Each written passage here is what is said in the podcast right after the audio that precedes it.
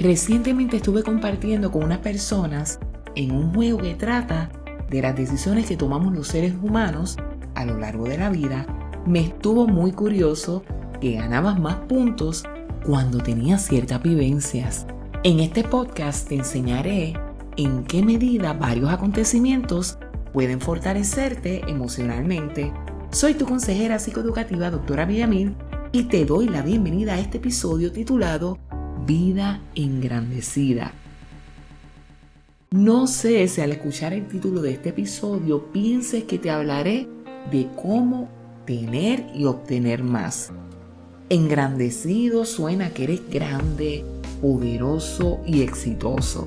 No obstante, visualiza una vida engrandecida como una llena de vivencias, ganancias y de personas con las cuales compartir. En los episodios anteriores te mencioné que la existencia puede ser muy dura en ocasiones. Sin embargo, hay momentos que pueden ser muy reconfortantes. Te voy a mencionar algunas de las formas como puedes estar y sentirte mejor para tener una vida engrandecida. Una es que separes un tiempo de calidad para compartir con las personas que quieres. Jueguen juntos, hagan chistes, rían, hagan anécdotas. No tienes que ir a un lugar caro. Simplemente pásala y disfruta con ellos. Pásenla súper. Otra manera es disfrutar teniendo una mascota. Escoge una que se acople a ti. Aunque hay un dicho que establece que ciertas de ellas se parecen a sus dueños, los animales son un regalo de Dios que pueden traernos muchas alegrías. Asimismo, algo que te puede hacer sentir mejor es compartir con un bebé o con un niño. Ellos tienen unas ocurrencias que te llevarán a olvidar lo que te genera tristeza o estrés. También enamorarte, tener una relación o casarse podría ser de gran ayuda. En Génesis 24:67 dice que Isaac llevó a Rebeca a la tienda de su campaña de Sara, su madre, y la tomó por esposa. Isaac amó a Rebeca y así se consoló de la muerte de su madre.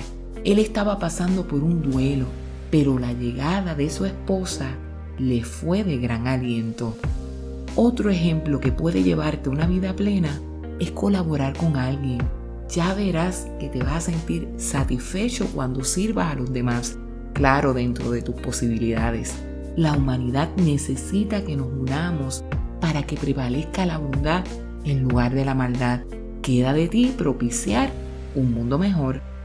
Si pones en práctica algunas de estas actividades, experimentarás mayor bienestar. Como te darás cuenta, estas recomendaciones parecen sencillas, pero impactarán de manera positiva tu estado emocional.